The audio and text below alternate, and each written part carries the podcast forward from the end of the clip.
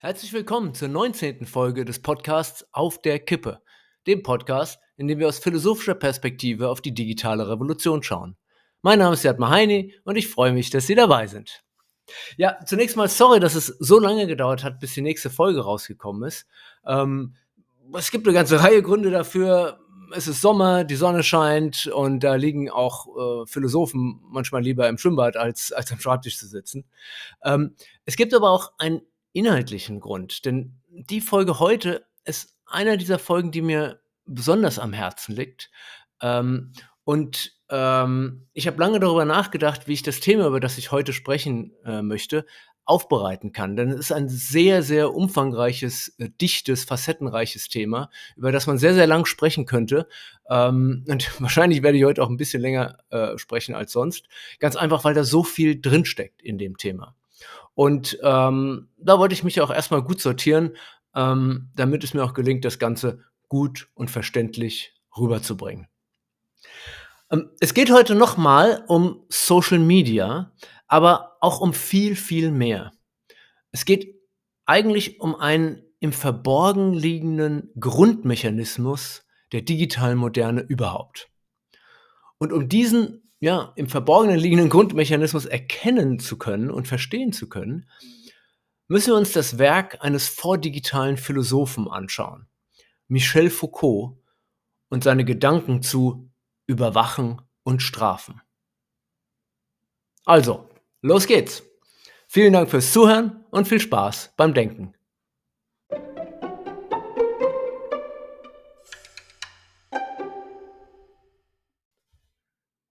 Lassen Sie mich mit einem kurzen Blick in die Zeitung beginnen. Während ich diesen Podcast aufnehme, wird im, so ist in der Zeitung zu lesen, wird im Europäischen Parlament darüber diskutiert, wie man Kinderpornografie besser nachverfolgen kann. Konkret wird der Vorschlag diskutiert, dass private E-Mails überwacht und nach bestimmten Schlüsselbegriffen gescannt werden sollen. Ich meine, also es ist ja bekannt, dass Kinderpornografie sich vor allem über das Netz verbreitet sodass das durchaus eine effektive Maßnahme sein könnte, um die Verbreitung von kinderpornografischem Material zu verhindern. Aber es geht um mehr. Über das Mitlesen von Mails könnte in einigen Fällen vermutlich sogar verhindert werden, dass es zu einer Vergewaltigung von Kindern kommt. Nun die Frage an Sie. Was meinen Sie dazu? Sollte man das Lesen von privaten Mails mit dem Ziel, Kinderpornografie zu unterbinden, erlauben? Behalten Sie Ihre Antwort im Kopf. Ich komme am Ende des Podcasts wieder darauf zurück.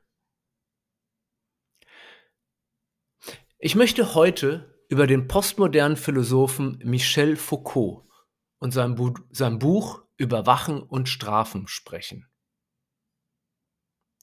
Das klingt jetzt erstmal nicht so, als hätte das viel mit dem Thema Philosophie für das Digitalzeitalter zu tun. Aber ge geben Sie mir etwas Zeit und ich verspreche Ihnen, dass das alles Sinn machen wird.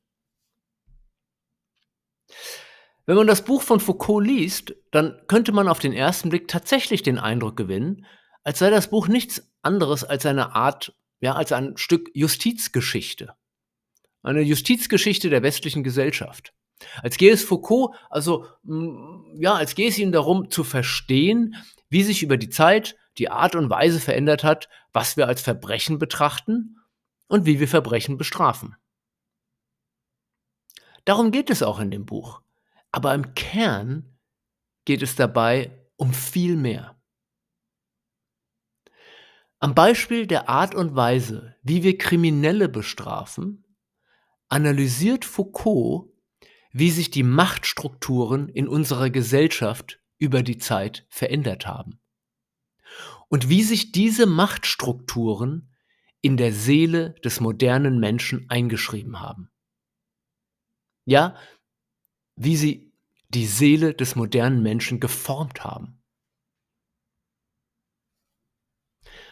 Auch wenn sein Buch hauptsächlich die Zeit vom 16. Jahrhundert bis zum 19. Jahrhundert betrachtet, geht es ihm nicht darum, ein Stück Justizgeschichte zu schreiben, sondern darum, so wie er selbst schreibt, wie er selbst sagt, darum, die Geschichte der Gegenwart zu schreiben. Es geht ihm um nicht weniger als darum, die Genealogie der modernen Seele zu beschreiben. Also zu verstehen, wie der moderne Mensch zu dem geworden ist, der er ist. Wenn nun Foucault vom modernen Menschen spricht, dann meint er natürlich seine Zeitgenossen, den Menschen des späten 20. Jahrhunderts, also eigentlich den vordigitalen Menschen. Das Buch Überwachen und, äh, Überwachen und Strafen ist 1975 erschienen. Aber heute, circa 50 Jahre später, im digitalen Zeitalter, ist das Buch relevanter denn je. Wir können es heute als eine Genealogie des digitalen Menschen verstehen. Und das möchte ich im Folgenden tun. Also los. Foucault beschreibt zu Beginn des Buches, wie Mitte des 18. Jahrhunderts eine typische Strafe für ein Schwerverbrechen aussah. Er beschreibt das am Beispiel von François Damien, der seinen Vater ermordet hat. Und dieser wurde am 2. März 1757 auf folgende Weise bestraft. Ich lese jetzt mal vor, das sind äh, sozusagen die ersten Zeilen des Buches. Damien wurde dazu verurteilt, vor dem Haupttor der Kirche von Paris öffentlich Abbitte zu tun, wohin er in einem Sturzkarren gefahren werden sollte, nackt bis auf ein Hemd und eine brennende, zwei Pfund schwere Wachsfackel in der Hand. Auf dem Gräfplatz sollte er dann im Stürzkarren auf einem dort errichteten Gerüst an den Brustwarzen, Armen, Oberschenkeln und Waden mit glühenden Zangen gezwickt werden. Seine rechte Hand sollte das Messer halten, mit dem er den Vatermord begangen hatte, und mit Schwefelfeuer gebrannt werden. Und auf die mit Zangen gezwickten Stellen sollte geschmolzenes Blei, siedendes Öl, brennendes Pechharz und mit Schwefel geschmolzenes Wachs gegossen werden. Dann sollte sein Körper von vier Pferden auseinandergezogen und zergliedert, also gevierteilt werden. Seine Glieder und sein Körper sollten vom Feuer verzerrt und zu Asche gemacht und seine Asche in dem Wind gestreut werden. Ja, also das ist sozusagen das Urteil, äh, die, die Strafe, zu, zu der äh, er verurteilt worden ist. Und dann geht das also munter weiter, da kommen jetzt Zeitzeugen, äh, ähm, die dann auf dem Gräfplatz anwesend äh, gewesen sind und gesehen haben, ähm, wie das dann abgelaufen ist, wie ihm also mit den glühenden Zangen ähm, die Haut vom Körper gerissen wurde, wie dann siedendes Öl äh, hineingegossen wurde und siedendes Blei. Ähm, und dann geht das munter so weiter und dann kommt es zur Vierteilung. Ich lese weiter. Schließlich vierteilte man ihn. Diese letzte Operation war sehr langwierig, weil die verwendeten Pferde ans Ziehen nicht gewöhnt waren sodass man anstelle von vier deren sechs einsetzen musste. Und als auch das noch nicht genug war, musste man, um die Schenkel des Unglücklichen abzutrennen, ihm die Sehnen durchschneiden und die Gelenke zerhacken. Naja, und das geht munter seitenweise äh, äh, so weiter, bis äh, ähm, äh, der arme Sträfling Damien hier am Ende tatsächlich äh, stirbt, nach, stirbt nach einer endlosen äh, ähm, Marter, die sich über Stunden hinzieht. Das klingt für heutige Ohren unendlich grausam und bestialisch. Fast forward. Ne? Spulen wir mal nach vorne. Ein Dreivierteljahrhundert später sind solche grausamen Strafspektakel von der Bildfläche verschwunden. Und zwar ganz buchstäblich. Es gibt keine folterartige Marter des Körpers mehr. Die Bestrafung findet auch nicht mehr auf öffentlichen Plätzen vor den Augen des Volkes äh, statt, also auf so einem öffentlichen Platz, ja, wie, wie dem Gräfplatz. Stück für Stück zieht sich die Strafe zurück in die Unsichtbarkeit. Zuerst bekommen die Sträflinge ein Tuch über den Kopf gezogen, dann beginnt man die Bestrafung nicht mehr auf offener Bühne, sondern hinter den Mauern des Justizpalastes durchzuführen Schließlich findet die Bestrafung nur noch hinter den Mauern von Gefängnissen statt. Denn die Gefängnisse entstehen genau in dieser Zeit. Darauf kommen wir vielleicht später noch zu sprechen. Und auch das, was in den Gefängnissen passiert, also die Art und Weise, wie die Strafe aussieht, hat sich grundlegend verändert. Eine Strafe um 1830 herum sieht so aus. Und jetzt lese ich Ihnen wieder mal ein bisschen etwas vor ähm, aus dem, äh, ähm, aus dem äh, Buch, wie, wie Gefangene um 1830 behandelt werden sollen. Und das liest sich dann so. Der Tag der Häftlinge beginnt im Winter um 6 Uhr morgens, im Sommer um 5 Uhr. Die Arbeit dauert zu jeder Jahreszeit neun Stunden täglich. Zwei Stunden sind jeden Tag dem Unterricht gewidmet. Die Arbeit und der Tag enden im Winter um 9 Uhr, im Sommer um 8 Uhr. Aufstehen. Beim ersten Trommelwirbel müssen die Häftlinge aufstehen und sich stillschweigend ankleiden, während der Aufseher die Türen der Zelle öffnet. Beim zweiten Trommelwirbel müssen sie auf sein und ihre Betten machen. Beim dritten Trommelwirbel ordnen sie sich zum Gang in die Kapelle, wo das Morgengebet stattfindet. Zwischen jedem Trommelwirbel ist ein Abstand von fünf Minuten. Das Gebet wird vom Anstaltsgeistlichen verrichtet, worauf eine moralische und religiöse Lesung folgt. Diese Übung darf nicht länger als eine halbe Stunde dauern. Arbeit. Um Viertel vor sechs im Sommer, um Viertel vor sieben im Winter gehen die Häftlinge in den Hof, wo sie sich waschen müssen und auf eine erste Zuteilung von Brot erhalten. Unmittelbar darauf formieren sie sich zu Werkstattgruppen und begeben sich an die Arbeit, die im Sommer um 6 Uhr beginnen muss und im Winter um 7 Uhr und so weiter und so fort. Man kann sich vorstellen, wie das aussieht. Der ganze Tag ist so, es wird hier minutengenau durchgetaktet. Das ist was ganz anderes. Eine ganz andere Organisation von Strafe. Das eine Mal ist es eine Marter des Körpers. Das andere Mal ein Zeitplan minutiös geregelter Zucht und Disziplinierung. Und Foucault stellt sich nun die Frage, was ist da passiert? Die typische, naheliegende Antwort, die wir auf diese Frage geben, lautet ungefähr so. Nun ja, es hat ein Prozess der Zivilisierung stattgefunden. Der Mensch ist eben im Laufe der Geschichte vernünftiger, aufgeklärter, zivilisierter geworden.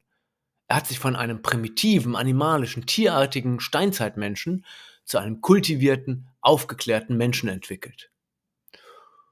Und in diesem Verlauf sind schließlich auch Könige und Monarchen verschwunden, die als, ja, die als Zentralgewalt alle Macht auf sich vereinten und scheinbar willkürlich in Vierteilungen und Bleiübergießen von Verbrechern auslebten. Kriminelle werden nun, werden heute humaner behandelt. Die Gesellschaft ist zivilisierter, freier und besser geworden. Das ist der Lauf der Geschichte, die die Gesellschaft immer besser macht. Das ist Fortschritt. Foucault und mit ihm eigentlich alle postmodernen Philosophen würde hier widersprechen. Sein ganzes Werk ist ein Widerspruch zu dieser Vorstellung von Geschichte und Fortschritt. Klar, die Dinge haben sich verändert, gar keine Frage. Es ist auch gar keine Frage, dass es jetzt nicht so schön ist, Menschen auf öffentlichen Plätzen, sagen wir in der Innenstadt vor, vom Shoppingcenter, zu vierteilen. Aber im Hinblick auf die zentrale Frage, wie Macht ausgeübt wird, wie Menschen überwacht, kontrolliert und diszipliniert werden, sind die Dinge nach Foucault nur anders, aber nicht unbedingt besser geworden. Nach Foucault hat keine Besserung, Milderung oder Humanisierung der Strafe stattgefunden, sondern eine Verschiebung im Ziel der Strafe. Der wesentliche offensichtliche Unterschied, der in der Gegenüberstellung der zwei Beispiele deutlich wird, liegt darin, dass die moderne Strafe nicht mehr auf den Körper des Verbrechers gerichtet ist, sondern auf dessen Psyche. Es geht nicht mehr darum, dem Körper des Verbrechers Qualen als Sühne für seine Tat zuzufügen, sondern darum, das Denken, den Willen, ja, gewissermaßen den Charakter des Verbrechers zu bearbeiten und zu disziplinieren. Es geht nicht mehr um Rache für eine begangene Tat, sondern um Umerziehung. Die Strafe soll eher die Seele treffen als den Körper. So hat es ein Vordenker aus der Zeit der Reform des Strafwesens, also nach der Französischen Revolution, in der dieser Wechsel hier äh, äh, stattfindet, ähm, formuliert. Und diese Art der Machtausübung, die Foucault Disziplinarmacht nennt, ist viel effektiver als die rohe Gewalt einer monarchischen Zentralgewalt. Die Geschichte der Moderne ist für Foucault die Geschichte der Ausbreitung der Disziplinarmacht im gesamten Gesellschaftskörper. Und die vermeintliche Humanisierung der Justiz ist eher so etwas wie ein Nebeneffekt einer immer effektiveren Unterwerfung des Einzelnen durch die Disziplinarmacht.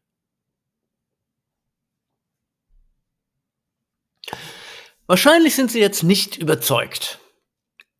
Sie halten sich nicht für unterworfen von einer Disziplinarmacht. Sie halten sich für frei, oder? Sie können doch denken und tun, was immer Sie wollen. Sie sind der Gestalter Ihres Lebens.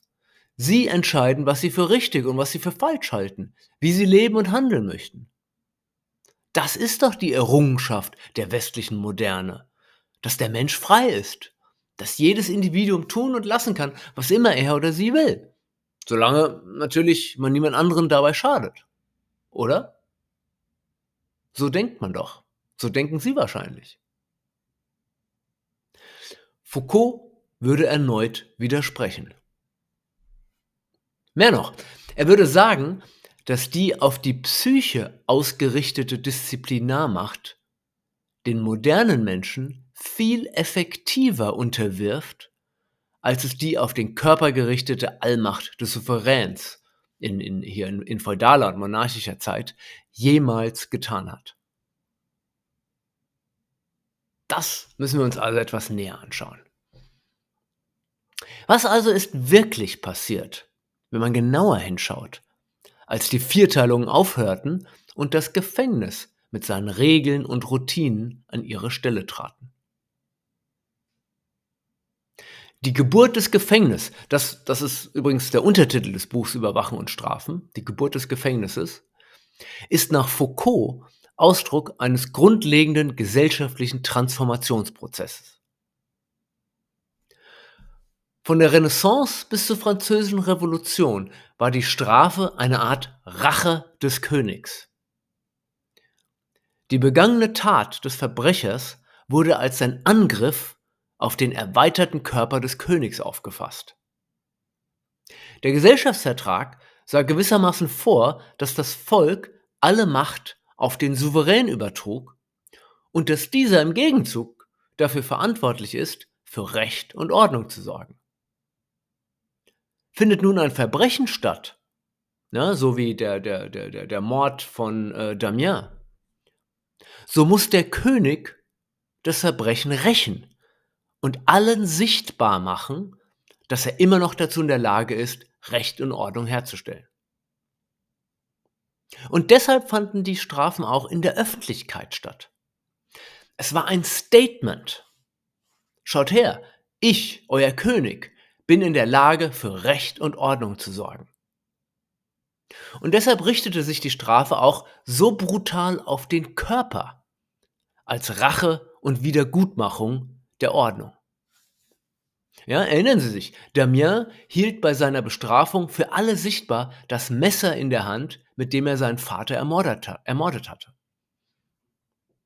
Indem ihm nun doppelte und dreifache körperliche Qual zugefügt wird, wird die Ordnung wiederhergestellt und gleichzeitig natürlich eine abschreckende Warnung an das zuschauende Volk gegeben. Ja, also wenn, wenn da jemand äh, äh, zuschaute, der vielleicht vorhatte, irgendetwas Ähnliches zu tun, dann ist die Botschaft hier, schau genau hin und denk lieber zweimal darüber nach, denn das ist das, was dir blüht. Diese Form der Machtorganisation und auch der, der, der Strafe war also keinesfalls willkürlich. Sie folgte einer Logik und war durchaus effektiv. Aber sie hatte einen Haken. Der Preis dafür, dass der Souverän alle Macht auf sich konzentrierte, bedeutete im Gegenzug, dass der Souverän auch allein verantwortlich war. Solange nun alles gut lief, ja, also weitestgehend Recht und Ordnung bestand, das Volk Nahrung hatte, nicht permanent von vagabundierenden Landstreichern oder einfallenden Horden geplündert wurde, solange ging der Deal auf. Was aber, wenn dem mal nicht so war? Eine Plage kam, Ernteausfälle, Hungersnöte, Plünderer oder irgend sowas. Nun, war das dann nicht ein offensichtliches Zeichen, dass der König seinen Job nicht mehr machte? Dass er zu schwach war, um Recht und Ordnung zu erhalten? Und was, wenn eine öffentliche Hinrichtung mal nicht so funktionierte wie geplant? Wenn der Strick bei einer Erhängung riss? Oder wenn der Erhängte stundenlang am Strick baumelte, ohne zu sterben? Wenn die Pferde zu schwach waren, um, um den Verbrecher zu vierteilen? Ja, das wäre ja bei, bei der Vierteilung von Damien auch beinahe passiert. Die öffentliche Bestrafung war immer auch eine Art Machtkampf, eine Art öffentlicher Machtkampf zwischen dem Souverän und dem Verbrecher. Und dieser Machtkampf konnte auch mal kippen. Und das geschah auch tatsächlich. Und wenn er kippte, dann bedeutete das natürlich im Umkehrschluss, dass der Souverän gar nicht so souverän ist. So wie im feudalen System der Machtorganisation vollkommen klar ist, wer alle Macht hat, so ist auch klar, wer verantwortlich ist, wenn die Dinge nicht so laufen, wie sie sollen. Der Souverän hat alle Macht auf sich vereint, aber eben auch alle Verantwortung. Auch Verantwortung für Dinge, die er jetzt gar nicht unbedingt beeinflussen kann, ja, wie zum Beispiel Ernteausfälle. Und das macht ihn verwundbar und angreifbar. Jede Schwäche des Souveräns führt fast automatisch oder kann, äh, fast, kann äh, automatisch Revolten und Aufstände nach sich ziehen. Denn es ist vollkommen klar, wer verantwortlich ist. Im positiven wie im negativen Fall.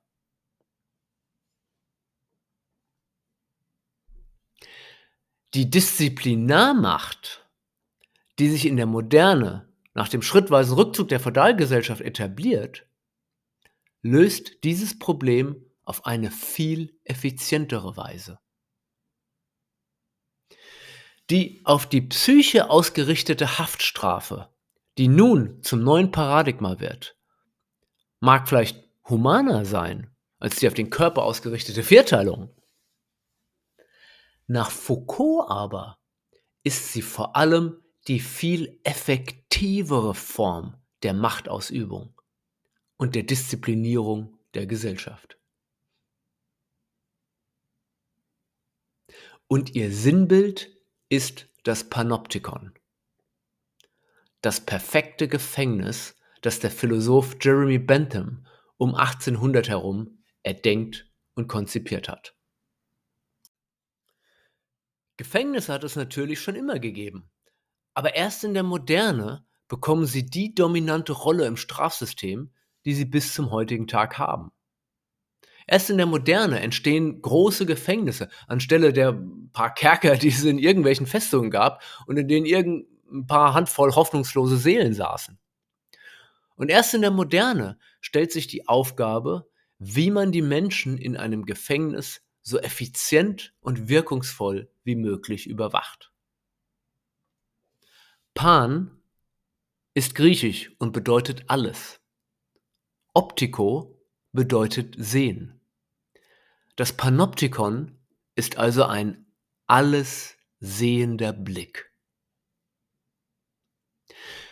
In dem von Bentham erdachten Panoptikon sitzen die Häftlinge in, einer, in Zellen, die kreisrund um einen zentralen Überwachungsturm herum angeordnet sind, sodass die Häftlinge in allen Zellen von diesem zentralen Turm heraus einsehbar sind.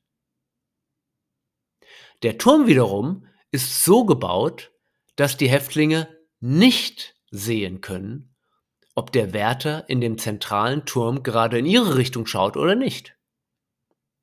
Und das hat zur Folge, dass jeder Häftling in jeder Zelle zu jeder Zeit davon ausgehen muss, dass er gerade beobachtet wird. Ganz gleich, ob das gerade auch passiert oder nicht. Und das ist das Besondere der Panoptikum-Technik.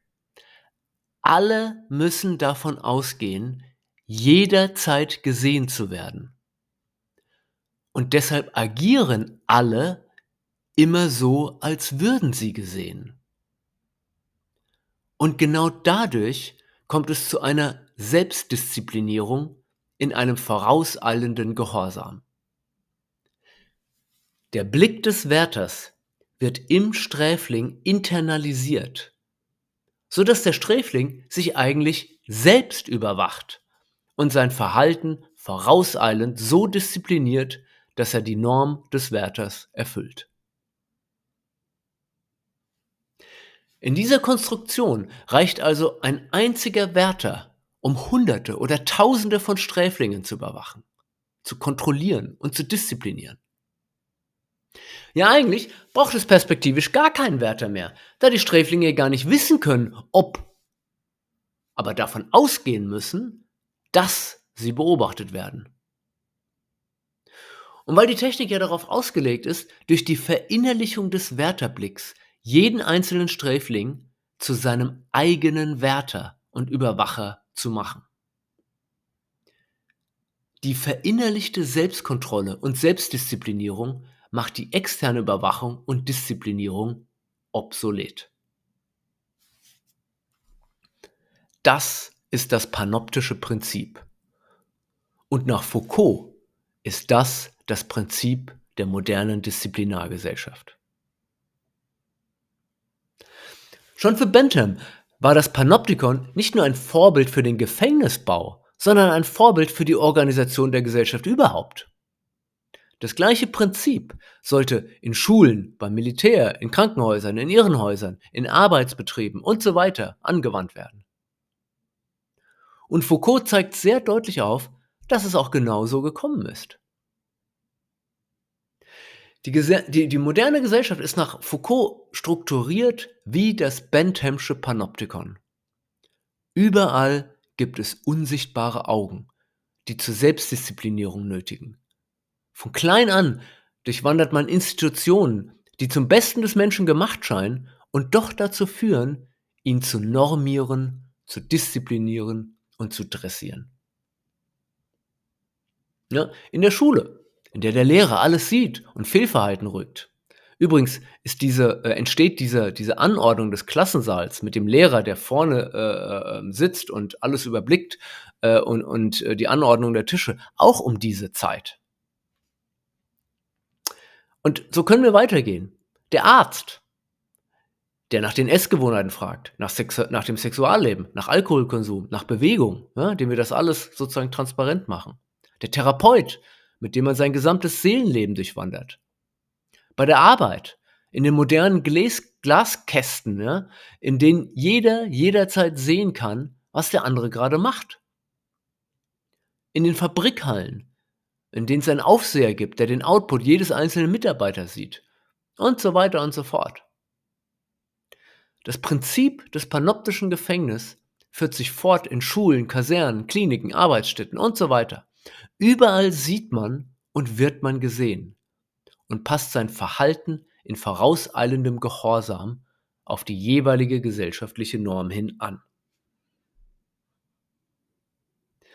Die Macht in der Moderne sitzt nicht mehr zentral bei einem allmächtigen Souverän, sondern durchzieht die ganze Gesellschaft in einer Weise, dass der Mensch ständig auf dem Prüfstand steht und sofort Feedback bekommt, sobald er sich zu sehr aus der erlaubten Spanne des Normalen entfernt. Der moderne Mensch ist, ja, also wie in so einem, wie in einem dichten und, und sukzessive verinnerlichten Normalisierungsnetz eingehegt. Wir alle sitzen permanent in einem Panoptikon. Genau genommen in einer endlosen Zahl, Zahl kleiner und großer Panoptikons, die in anderen Panoptikons stecken. Wir alle sind Sehende und werden gesehen. Wir sind Beobachter und Beobachtete zugleich. Als Sehende sind wir die Wärter der anderen und als Gesehene sind wir der Sträfling, der in seiner Zelle sitzt und davon ausgehen muss, dass er zu jeder Zeit gesehen, überwacht und kontrolliert wird. Wir alle internalisieren den Blick der anderen, den wir von klein auf durch eine unendliche Zahl an Institutionen, die wir jeden Tag durchlaufen müssen, tief in uns verinnerlicht haben. Wir alle nehmen uns dadurch permanent selbst in den Blick. Wir sind unsere eigenen Wächter und in einem tief verinnerlichten Prozess permanent damit beschäftigt, unser Verhalten auf die Norm der uns sehenden anderen hin zu optimieren.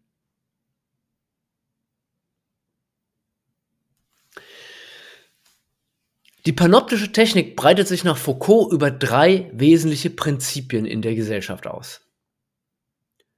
Überwachung, Normierung und Examinierung.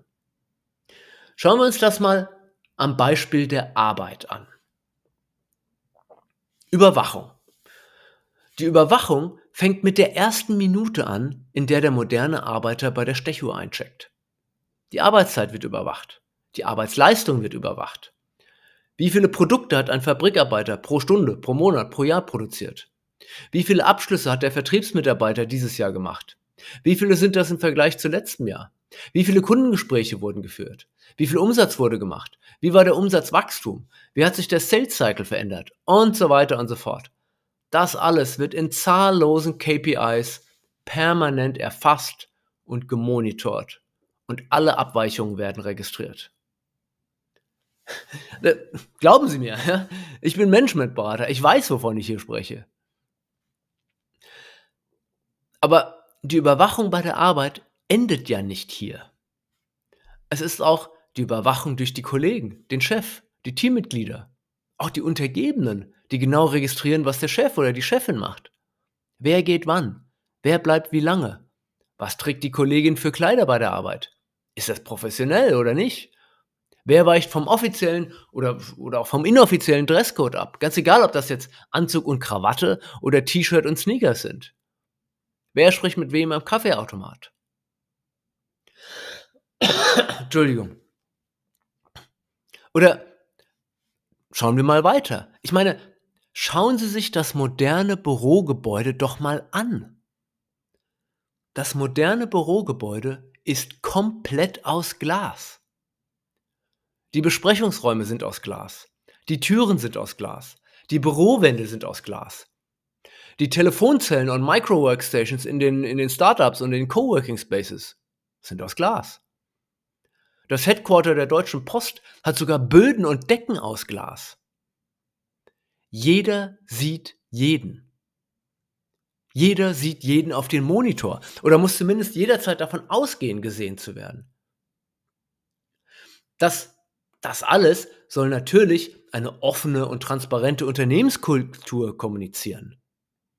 Das mag schon sein oder auch nicht sein, aber in jedem Fall hat es auch einen panoptischen Effekt. Und diese permanente Überwachung und Sichtbarkeit führt zu einer Normierung und Normalisierung der Menschen, die in diesen Gebäuden arbeiten ja, oder in diesen Organisationen arbeiten. Es führt dazu, dass wir alle ein Stück weit in eine Rolle schlüpfen, wenn wir auf die Arbeit gehen. Wir werden zu einer Persona, die den Erwartungen des Unternehmens, ja, oder wo auch immer wir eben arbeiten, entspricht. Unsere Sprache, unser Outfit, unser Verhalten, all das passen wir proaktiv auf das an, was uns der panoptische Blick der anderen auf uns und von uns auf die anderen als normal und okay, ne, als professionell oder was auch immer eben das, das richtige Adjektiv hier ist, vermittelt. Wir zeigen uns als Teamplayer. Wir zeigen unsere Soft Skills, ja, die, die gerade, die dem Wertekanon des Unternehmens entsprechen. Wir zeigen unsere Leistungsbereitschaft. Wir zeigen, dass wir trotzdem locker sind und so weiter. Und diese Selbstdisziplinierung empfinden wir eigentlich gar nicht als Zwang. Wir merken es gar nicht. Wir haben so tief verinnerlicht, was als okay und was als nicht okay gilt, dass wir gar nicht darüber nachdenken, wenn wir uns morgens anziehen und zur Arbeit gehen. Wir machen es einfach, weil man das ebenso macht. Examinierung. Die dritte Technik. Die Examinierung bei der Arbeit vollzieht sich genauso in tausend kleinen Mikroaktivitäten, die uns ganz selbstverständlich geworden sind, wie eine zweite Haut. Das monatliche, quartalsweise, jährliche Mitarbeitergespräch, in dem kontrolliert wird, ob die KPI erfüllt wurden, ob die Ziele erreicht worden sind und so weiter. Bei mir in der Firma zum Beispiel gibt es zweimal im Jahr ein Personalentwicklungsgespräch, in dem jeder Mitarbeiter Feedback zu zwölf Kategorien von analytischem Denken bis zu Kommunikationsskills bekommt. Wie gut waren die Kundenpräsentationen? Wie gut die Workshop-Moderationsskills? Wie gut sind die Datenanalysen? Wie gut sind die PowerPoint-Slides? Wie gut war die Kommunikation? Ja? Vertriebsmitarbeiter werden regelmäßig evaluiert, ob sie ihre Vertriebsziele erreicht haben. Marketing-Mitarbeiter werden evaluiert, ob sie ihre Marketingziele erreicht haben und so weiter. Performance, Performance Management nennt man das. Management by Objectives, OKR, Objectives and Key Results und so weiter. Ein endloses Arsenal an Methoden, das der Examinierung gilt. Das alles hat betriebswirtschaftlich betrachtet natürlich seinen Sinn. Gar keine Frage. Von einer Metaebene betrachtet sind das alles aber auch Mikroprozesse eines panoptischen Systems, das zu einer immer weiteren perfektionierten Selbstkontrolle, Selbstdisziplinierung, Selbstnormierung und Selbstunterwerfung des Einzelnen unter die Normen der Gesellschaft führt.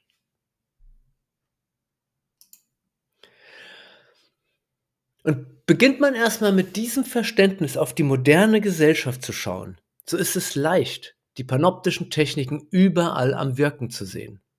In der Schule, in der Universität, bei der Ausbildung, im Fitnessstudio, beim Ernährungsberater, beim Arzt, bei der Musterung zum Militär, also da, wo es das noch gibt, im Krankenhaus, bei Versicherungen, auf dem Amt. Und beginnt man mit diesem Blick mal auf die digitale Moderne zu schauen, dann fällt es einem regelrecht wie Schuppen von den Augen. In der digitalen Moderne sind wir dabei, das perfekte Panoptikon zu bauen. Social Media ist die größte Maschine, um zu sehen und gesehen zu werden, die jemals erfunden worden ist. Jeder einzelne Social-Media-Nutzer sitzt in einer Zelle des Panoptikons und zeigt sein Leben allen anderen. Und jeder Social-Media-Nutzer sitzt zugleich im Turm und schaut sich das Leben aller anderen an. Und jeder trägt zu Überwachung, Normierung und Examinierung jedes anderen bei. Haben Sie sich schon mal beim Posten eines Selfies auf Instagram gefragt, ob das Bild so geht? Welches Image das eigentlich von Ihnen verbreitet? Ob Sie dabei auch attraktiv genug, aber nicht zu sehr gewollt attraktiv aussehen? Haben Sie schon mal Ihre Umgebung so drapiert, damit auf dem Selfie, das Sie gleich posten werden, ja, so wie zufällig ein interessantes Buch oder ein Schnuller ihres Babys neben ihrem Laptop, mit denen sie so Work und Life äh, elegant balancieren oder was auch immer zu sehen ist. Haben Sie sich beim Verfassen eines Beitrags auf LinkedIn schon mal gefragt, ob Sie von Ihren Mitarbeitern oder lieber von Mitarbeitern und Mitarbeiterinnen oder vielleicht doch lieber von MitarbeiterInnen mit Gendersternchen sprechen sollten, um auf der sicheren Seite zu sein? Haben Sie schon mal ein Like zu einem Post lieber doch nicht abgesetzt, weil Sie sich nicht sicher waren, was Ihr Chef, Ihre Kunden, Ihre Mitarbeiter, Ihre beste Freundin oder Ihr Partner denkt, wenn Sie das sehen? Oder haben Sie schon mal einen Beitrag geliked? Ja, eben vielleicht auch im Bewusstsein, dass andere dadurch sehen werden, was für eine nachhaltigkeitsbewusste, was für eine innovative, kreative, woke, emanzipierte, leistungsbereite oder was auch immer sie eben meinten zeigen zu müssen, Person sie sind. Haben Sie schon mal gedacht, Mist, jetzt muss ich auf diese WhatsApp antworten, da mein Freund oder meine Freundin ja anhand der drei Häkchen gesehen hat, dass ich seine oder ihre Nachricht bekommen habe. Wenn die Antwort ja ist, und natürlich ist sie das, sofern sie Social Media nutzen und ehrlich mit sich sind, dann, weil sie in einem gigantischen digitalen Panoptikon stecken. Und weil sie die panoptischen Mechanismen längst so tief verinnerlicht haben, dass sie beim Agieren auf Social Media in vorauseilendem Gehorsam Selbstzensur und Selbstnormierung betreiben. In unendlich vielen kleinen, winzigen, alltäglichen Schritten normieren und disziplinieren wir uns auf ein gesellschaftlich akzeptiertes Maß. Was genau als anerkannt, als normal und akzeptabel gilt, ja, das variiert natürlich. Ja, das variiert ein wenig von Peer Group zu Peer Group. Doch überall wirkt der gleiche panoptische Mechanismus aus Sehen, gesehen werden und der Verinnerlichung des Blicks der anderen in Form einer permanenten Selbstüberwachung. Diese Selbstüberwachung ist nach Foucault Teil der modernen Seele geworden. Und diese Selbstüberwachung ist die viel effektivere Form der Machtausübung und der gesellschaftlichen Kontrolle wo sich alle permanent selbst auf die gesellschaftliche Norm hin überprüfen und anpassen, ist äußerer Zwang, so wie in der Feudalgesellschaft, gar nicht mehr nötig. Der Wächter wird überflüssig, da wir alle den Wächter längst verinnerlicht haben. Im Kern des digitalen Zeitalters ist der gleiche Gedanke am Wirken, den auch Bentham hatte, als er das Panoptikon als Role Model für alle gesellschaftlichen Organisationen, ja, ja für die moderne Gesellschaft insgesamt erdacht hat. Der Kerngedanke lautet, dass Menschen besser seien, wenn sie sich dem Blick anderer ausgesetzt fühlen. Und wenn sie diesen Blick durch Verinnerlichung auch dann auf sich spüren, wenn sie alleine sind. Die totale Sichtbarkeit durch Social Media und andere Digitaltechniken wird in dieser Ideologie zu einem ethischen Gebot, zu einer Methode zur Verbesserung des Menschen und der Gesellschaft. Aus Sicht der digitalen Ideologie ist daher Unsichtbarkeit und Privatheit moralisch fragwürdig. Wenn es etwas gibt, von dem man nicht will, dass es bekannt wird, dann sollte man es vielleicht gar nicht erst tun. Das ist ein Zitat von Eric Schmidt. Das ist die Antwort, die Eric Schmidt, damals CEO von Google, auf die Frage gegeben hat, ob die Nutzer nicht auch das Recht auf Privatheit hätten. Und das Gleiche, also sinngemäß äh, exakt das Gleiche, hat zum Beispiel auch äh, Mark Zuckerberg schon gesagt.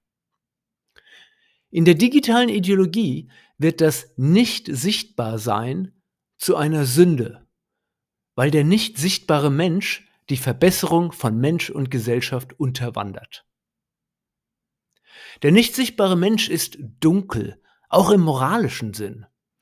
Er fördert das Schlechte, Abgründige, das Kriminelle. Social Media ist natürlich nur ein Baustein der panoptischen Maschine, die wir im Digitalzeitalter aufbauen. Das allumfassende Sehen und Gesehen werden geht weit darüber hinaus. Es setzt sich lückenlos fort, wenn wir unsere Social Media Plattformen verlassen. Wenn Sie, wenn Sie beispielsweise durch eine Großstadt wie London spazieren, dann sind dort circa 160.000 Überwachungskameras auf sie gerichtet. Und das sind nur die öffentlichen Kameras. Ja, Überwachungskameras von privaten Sicherheitsunternehmen, von, von Ladenbesitzern, von Tankstellen, von Privatfirmen und so weiter. Das alles ist ja noch gar nicht mitgezählt. Alles zusammengenommen gibt es in Großbritannien, also ein Land mit ungefähr 65 Millionen Einwohnern, circa 6 Millionen Überwachungskameras. Und das sind Zahlen aus dem Jahr 2013, ne? Tendenz deutlich steigend. Also wir müssen, dürfen sicherlich davon ausgehen, dass äh, das Verhältnis Kamera zu Mensch jetzt ähm, schon kleiner ist als 1 zu 10. In China sind die Zahlen bekanntermaßen noch um ein Vielfaches größer.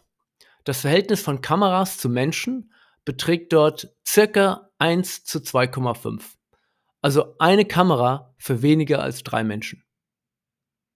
Die Überwachung ist total. Jeder Bürger weiß, dass er außerhalb seiner vier Wände zu jedem Zeitpunkt überwacht wird. Ja, also, und die Überwachungskameras äh, sehen natürlich nicht an alles, sondern sind mit Gesichtserkennungstechnologie ausgestattet, dass man ähm, immer feststellen kann, wer gerade wann, wo ist und was macht. Und China hat diese Überwachung mit einem Social Credit System verknüpft, das die Aufgabe der Normierung und Examinierung übernimmt. Ja, das sind ja die drei Methoden der, der, der panoptischen Methode nach, nach Foucault. Überwachung, Normierung und Examinierung. Schauen wir uns mal dieses Social Credit System an. Jeder Bürger startet mit 1000 Punkten. Also jeder Bürger kriegt ein Punktekonto. Und ähm, wenn ein Bürger nun Gutes tut, also Gutes im, Gesinne, im Sinne der gesellschaftlichen Norm, das, was eben als, äh, als gut betrachtet wird. Also wenn zum Beispiel jemand wohltätige Arbeit leistet, wenn jemand ältere Familienangehörige pflegt oder wenn jemand Blut spendet oder wenn jemand die Regierung in sozialen Medien lobt. Ja? Wenn jemand seine, seinen Kredit immer pünktlich zurückzahlt, all diese Dinge, wenn man das tut, wird das registriert in dieser äh, ähm, totalen Überwachung und man bekommt Punkte dazu und kann eben von 1000 auf 1100, 200 und so weiter, man kann sich, man kann sein Punktekonto äh, ähm, verbessern. Und wenn man eben über 1000 Punkte kommt und je weit man hochkommt, bekommt man gewisse Belohnungen. Zum Beispiel kann man sein Kind auf bessere Schulen schicken, wenn man höhere Punkte hat. Man bekommt einen leichteren Zugang zu Krediten. Man hat Reisefreiheit und Freiheit der Berufswahl. Ja? Ähm, man bekommt äh, finanzielle Vergünstigungen bei den öffentlichen Verkehrsmitteln. Man hat kürzere Wartezeiten im Krankenhaus, ja, wenn, man, wenn man krank ist. Und so weiter und so fort. Und das Ganze geht natürlich auch in die andere Richtung, ja. Wenn man also nicht der gesellschaftlichen Norm entspricht, wenn man Schlechtes tut, dann reduziert sich der Punktestand. Also, wenn man zum Beispiel bei Rot über die Ampel geht, auch das wird natürlich registriert. Wenn man seine Eltern nicht regelmäßig besucht, ja, kein Witz. Also äh, ich finde das, find das ein interessantes äh, Beispiel, weil das besagt ja, dass die Überwachung so total ist, dass man weiß, wann sie zu ihren Eltern gehen und wie oft sie dorthin gehen. Und wenn sie das nicht oft genug machen, dann reduziert sich ihr Punktestand. Natürlich reduziert er sich auch, wenn sie sich kritisch in den sozialen Medien über die Regierung äußern. Oder, auch interessant, wenn sie beim Online-Spielen schummeln. Das wird registriert und führt zu Punkteabzug und so weiter und so fort. Und ähm, wenn sich Ihr Punktekonto also äh, unterhalb die 1000 reduziert und je weiter es sich reduziert, dann werden Sie bestraft, dann kommen Penalen. Zum Beispiel können Sie Ihr Kind eben nicht mehr auf die bessere Schule schicken. Sie haben keine Reisefreiheit mehr, Sie dürfen das Land nicht mehr verlassen. Sie dürfen keine Flugtickets mehr kaufen oder keine, äh, keine Zugtickets mehr kaufen. Ähm, sie dürfen bestimmte Jobs nicht mehr wahrnehmen, also bestimmte Stellen im öffentlichen Dienst sind ihnen nicht mehr zugänglich. Und wenn ihr Punktekonto wirklich weit sinkt, dann werden sie öffentlich an den Pranger gestellt. Das heißt, es wird in öffentlichen Listen bekannt gemacht, dass sie ein Mensch sind, der nur, ich weiß nicht, also 600 Punkte hat und somit ein, ein, ein gesellschaftlich betrachtet schlechter Mensch sind. Wenn Sie dann jemanden anderen anrufen, dann hat Ihr Rufzeichen einen ganz bestimmten Klang. Oder wenn man auch Sie anruft. Und an diesem Klang erkennt jede andere A, ich spreche jetzt mit einem schlechten Menschen, mit einem Menschen, der nur wenig Punkte hat. Ja, ich spreche mit einem unehrlichen Menschen und äh, kann und sollte mein Verhalten sozusagen daraufhin anpassen. Das passiert, wenn Ihr Punktekonto äh, äh, entsprechend sinkt. Jetzt werden Sie wahrscheinlich sagen oder denken, ja, ja, ja, okay, das ist wirklich, wirklich schlimm, aber das ist ja China. Das ist ein totalitäres System. Ja, das ist schrecklich, was da passiert, aber bei uns gibt es das natürlich nicht. Wir leben in einer freien, liberalen Gesellschaft. Bei uns ist sowas undenkbar. Nun, wenn Sie so denken, dann haben Sie damit Recht und Sie haben damit Unrecht. Schauen wir uns mal ein anderes Beispiel an. Ähm, Bill Gates hat in einem Buch äh, von 1995 ähm, ähm, beschrieben, welche grandiosen technischen Möglichkeiten es gibt und wie diese technischen Möglichkeiten die Gesellschaft besser machen können. Und da meint er natürlich äh, ähm, unsere westliche Gesellschaft. Und eines dieser Beispiele aus diesem Buch ist, äh, dass Bill Gates sagt, äh, wir können mit digitalen Technologien Schwerverbrechen komplett ausrotten. Und wie geht das? Nun, er sagt, eigentlich brauchen wir dafür nur zwei Dinge. Das eine ist, wir brauchen einen ein Chip, der mit einem Sender verbunden ist. Und dieser Chip müsste jeder Mensch auf der Erde, ne, jeder Mensch bei sich tragen. Ja, das kann man so an seinem Körper irgendwie tragen. Oder ähm, eigentlich noch besser, man kann es zum Beispiel in den Backenzahn integrieren. Dann ist es sozusagen im Körper drin und äh, man kann es nicht vergessen. Und äh, ja, so. Und das Zweite, was man braucht, sind, und seinen Schätzungen zufolge ähm, ähm, sagt er, ja, das ist gar nicht viel, man braucht so äh, um, um die zehn Satelliten. Und diese Verbindung aus Chips mit Sender äh, plus zehn äh, Satelliten kombiniert, führen dazu, dass man bei einer Bevölkerung von sieben Milliarden Menschen zu jeder Zeit von jedem Menschen wissen kann, wo dieser Mensch gerade ist. Und das ist natürlich insofern äh, im Hinblick auf die Schwerkriminalität eine tolle Sache, ähm, so argumentiert er, denn ähm, wenn nun ein Schwerverbrechen passieren oder passieren würde, dann ließe sich das sehr, sehr leicht äh, sofort aufklären, weil man ja eben diese totale Transparenz hat, wer wann wo ist. Und umgekehrt, ja, wenn Sie fälschlich, wenn Sie beschuldigt werden, ein Verbrechen zu haben, dann könnten Sie das leicht aufklären. Nein, ich kann es nicht gewesen sein, denn hier äh, äh, mein, mein Chip sozusagen und der Sender belegt ja, dass ich ganz woanders war. So, und wenn das dann so wäre, dann, so die naheliegende Überlegung von Gates, dann würde niemand mehr ein Schwerverbrechen ausüben, weil es ja total sinnlos ist, weil ich weiß, dass ich erwischt werde. Das ist das chinesische Modell.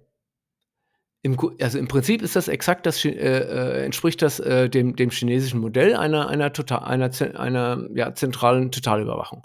Und jetzt, jetzt kommt aber Gates und sagt, naja, also ähm, er ist als Vertreter einer westlich-liberalen äh, äh, Moderne, sagt er, naja, wir können ja nicht alle Menschen dazu zwingen, einen solchen Chip in ihren Backenzahn äh, zu integrieren. Also bieten wir das freiwillig an. Ja, das, das ist jetzt das westlich-liberale Modell. Also bieten wir das freiwillig an. Ja, Menschen, die das nicht machen wollen, weil sie wegen Datenschutz oder was auch immer Bedenken haben, ja, die, die müssen das ja nicht machen. Aber alle, die es wollen, die könnten es tun. Und die hätten dann einen gewissen Vorteil. Nämlich, wenn nun ein Schwerverbrechen passiert äh, ähm, und Sie werden beschuldigt, dann könnten Sie dem Richter sagen, ja, also äh, bitte lesen Sie doch meine Daten aus ähm, und dann werden Sie sehen, ich kann es nicht gewesen sein. Dann sieht man, ja, okay, Sie waren woanders, Sie können es nicht gewesen sein äh, ähm, und Sie, Sie werden ähm, laufen gelassen. Und das wäre ja eigentlich eine Motivation für viele, ähm, das, das zu tun. Ja, man kann sich über andere Motivationen äh, da noch vorstellen. Ja, man, man kann zum Beispiel äh, Kidnapping von Kindern dadurch äh, äh besser aufklären. Und es gibt viele Gründe, warum viele Menschen das dann machen würden. Freiwillig. So, und jetzt lassen Sie uns das mal weiterdenken. Was passiert da natürlich? Nun, es gibt eine ganze Reihe von Menschen, die machen das die machen das freiwillig und es gibt die, die machen das nicht. Die werden natürlich automatisch dadurch erstmal ein Stück weit verdächtig. Ja, also wenn es jetzt zu einem Fall kommt, ist eine solche Person erstmal per se verdächtiger als, eine, äh, als jemand, der diesen, diesen Chip äh, drin hat. Man muss nicht, man muss nicht äh, weit denken, um sich äh, vorstellen zu können, dass es einen gewissen sozialen Druck geben wird, ähm, das eben doch zu machen. Ja, und ähm, sukzessive werden wahrscheinlich immer, würden immer mehr Menschen äh, von dieser Technologie Gebrauch machen, die ja auch durchaus ihre Nutzen hat. Und so kommt man im Ergebnis eigentlich zu einem, äh, zu, zu, ja, zu einem Endergebnis, das nicht weit entfernt ist von dem chinesischen Modell, das aber in, aus, in Freiwilligkeit entstanden ist. Das wäre die westlich-liberale Version. Und damit würde ich gerne nochmal darauf zurückkommen. Ich habe ja gesagt, naja, also wenn Sie glauben, ja, bei uns ist das ja nicht möglich, äh, das ist China, dass Sie damit Recht haben und nicht Recht haben. Was meine ich damit? Schauen wir uns also mal äh, äh, an, wo der Unterschied denn wirklich überhaupt liegt. Nun, richtig ist, dass bei uns eine solche vom Staat als Zentralgewalt ausgehende Totalüberwachung und Konditionierung des Menschen ja, zu guten Bürgern, dass es das nicht gibt. Ähm, dazu muss ich noch was sagen zu dem äh, Social Credit System in, in China. Ähm, das Ziel der chinesischen Regierung ist tatsächlich ein äh, ähm, ähm, landesweites einheitliches System, in dem alle, nicht nur alle Informationen von Überwachungskameras, alle Finanztransaktionen, äh, die sie machen, alles, was sie im Internet machen, dem all diese Informationen zusammengeführt werden und dem es eben ein einheitliches Social Credit System gibt. Ähm, das sollte eigentlich in diesem Jahr 2022 eingeführt, äh, eingeführt werden, aber man, man ist noch nicht so weit. Zurzeit gibt es eine Reihe unterschiedlicher Systeme, die in verschiedenen Regionen und Städten äh, ähm, äh, ähm, äh, etabliert sind, ähm, die aber noch nicht vereinheitlicht worden sind. Aber das wird kommen. Ne? Und dann hätte man dieses zentrale Totalüberwachung durch eine Regierung. Und richtig ist, dass es das so in der Form hier nicht gibt. Nicht richtig ist, wenn Sie glauben, dass es keine Überwachung gäbe und dass es keine Konditionierung gäbe. Die Überwachung erfolgt hier im westlich-liberalen System sowohl von staatlicher Seite, denken Sie zum Beispiel an die NSA, die de facto alles mitliest, was Sie im Internet tun, und sie erfolgt von privatwirtschaftlicher Seite. Durch Unternehmen wie Google, Amazon, Facebook Mieter und so weiter und so fort. Ähm, die auch alles mitlesen, tracken, ähm, was sie online tun. Und ja, der, deren Geschäftsmodell letztendlich darauf basiert, genau das zu tun. So, und nun könnte man sagen, oder nun argumentieren sie vielleicht, naja, dass das immerhin insofern besser ist, ja, ähm, also besser als eine zentrale äh, ähm, Überwachung wie in China, weil es ja eben dezentral ist und durch unterschiedliche Unternehmen und Organisationen erfolgt. Und insofern sozusagen, also, also nicht, nicht, nicht gebündelt ist. Und dann mögen Sie vielleicht auch sagen, okay, also ja, dadurch, dass es dez dezentraler ist, gibt es vielleicht hier und da noch eher, äh, eher Möglichkeiten, äh, durch das Netz durchzuschlüpfen. Und dann sagen Sie vielleicht auch, dass es hier zumindest ja kein so repressiv ausgetragene Konditionierung durch ein Social Credit System ähm, gibt und mit den damit verbundenen Belohnungen und Bestrafungen. Nun, auch hier könnte man ein Fragezeichen machen. Also äh, bei der Kreditvergabe wird das längst gemacht. Versicherungen denken darüber nach, äh, Versicherungsprämien daran zu koppeln, wie sie sich verhalten und so weiter. Aber, aber ich lasse Ihnen das mal. Den Punkt gebe ich Ihnen. So. Aber selbst wenn dem so ist, würde Foucault nun fragen, ob das wirklich besser ist oder ob das nicht der eigentliche Trick der sich perfektionierenden Disziplinarmacht in den liberalen ähm, Systemen des Westens ist, die dadurch viel wirkungsvoller und unangreifbarer sind.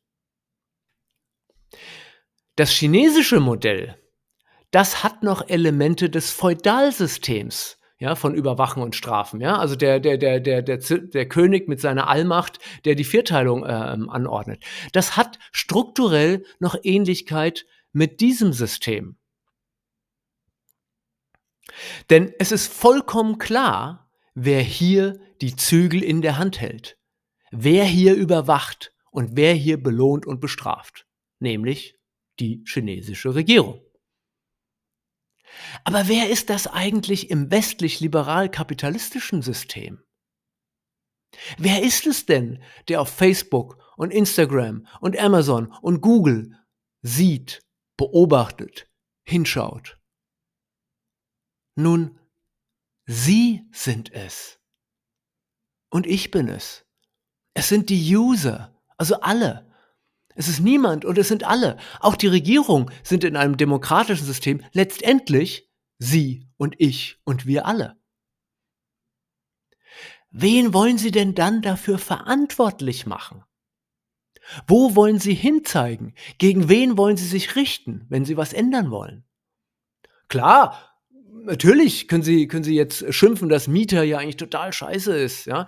Und dass es voll doof ist, dass Google alles mitliest, was sie, was sie da so im Netz treiben. Aber letztendlich sind sie doch Teil des Ganzen. Indem sie die Fotos von ihrer Katze, von ihrem Mittagessen, von ihrem Urlaub oder was auch immer dort einstellen. Indem sie ihren Taxi- oder Uber-Fahrer bewerten, nachdem sie das Taxi benutzt haben indem sie die Bewertung der anderen lesen, bevor sie äh, sich überlegen, in welches Restaurant sie gehen und dann in das eine eben lieber nicht gehen oder, oder stattdessen in das andere. Indem sie schauen, was andere Käufer noch interessant fanden. Indem sie permanent Feedback geben zu ihrem Kauferlebnis, zum Hotelservice, ja, zu ihrem Toilettenerlebnis auf der Bahnhofstoilette. Kein Witz. Ich meine, da wird man auch nach, äh, äh, ähm, nach Feedback gefragt.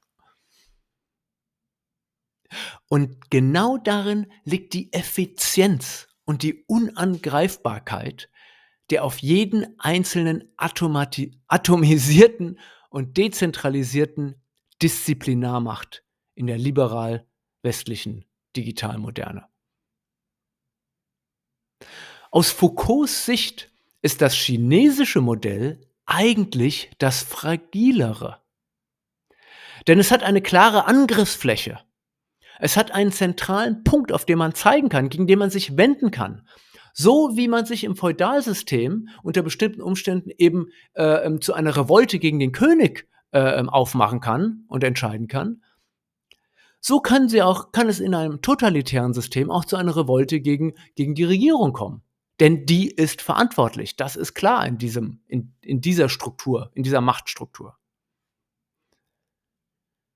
Im westlichen Modell der Disziplinarmacht macht eine Revolte gar keinen Sinn. Gegen wen sollen sie sich denn auch, gegen wen soll sich die Revolte denn richten? Und was will sie eigentlich bezwecken? Und dasselbe würde Foucault auch bezüglich der Konditionierung sagen. Ja, also das chinesische Modell aus Foucaults Sicht, das ist das chinesische Modell aus Credit Points, Belohnungen und Bestrafungen, eigentlich das viel aufwendigere und primitivere. Viel eleganter und effektiver ist es doch, wenn sich alle aus freien Stücken durch Internalisierung des Blicks der anderen selbst konditionieren und selbst in die gesellschaftliche Norm einpassen. Dann kommt doch erst gar niemand auf die Idee zu revoltieren. Wozu auch? Wir machen doch alles freiwillig. Wir selbst bauen in der Digitalmoderne unser eigenes Panoptikon. Und anders als bei den panoptischen Gefängnissen, die ja tatsächlich äh, ähm, zu Beginn der Moderne gebaut worden sind, an vielen verschiedenen Stellen, auch in Deutschland gibt es Ge Ge äh, Gefängnisse, die nach diesem Vorbild gebaut worden sind. Ja, aber also sozusagen, die wurden gebaut und da wurden Sträflinge, Sträflinge reingesteckt. Aber anders als bei diesen Panoptikons, die, die da gebaut worden sind als Gefängnisse, sind wir was das gesellschaftliche Panoptikon angeht, selbst die Architekten. Jeder einzelne von uns. Wir bauen es sozusagen gemeinsam jeden Tag ein Stück weiter auf. Und was treibt uns dazu an, das ganz freiwillig zu tun? Nun, es sind im Wesentlichen zwei Triebfedern, zwei Bedürfnisse. Es ist unser Bedürfnis nach Sicherheit und unser Bedürfnis nach Kapital.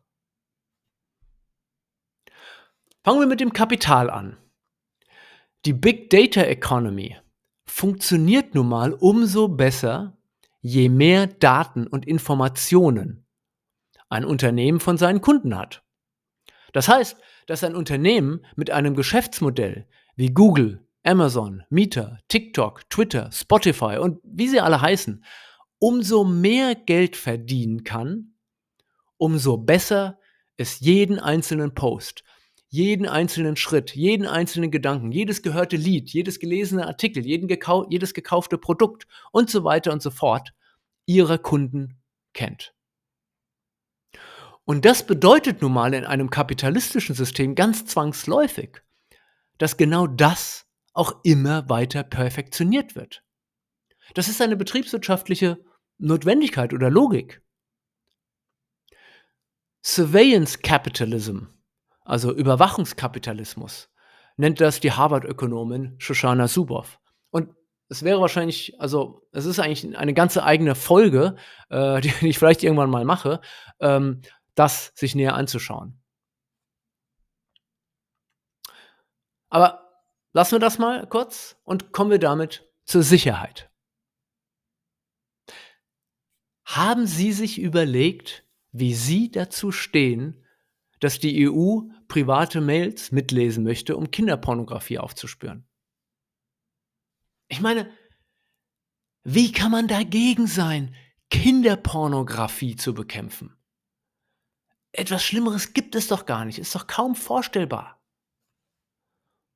Und wenn es eine Technik gibt, die dagegen helfen kann, dann wird sie auch genutzt werden. In irgendeiner Form wird das kommen. Das kann meines Erachtens als sicher betrachtet werden. Denn, und das ist der springende Punkt, es hat ja auch einen Sinn.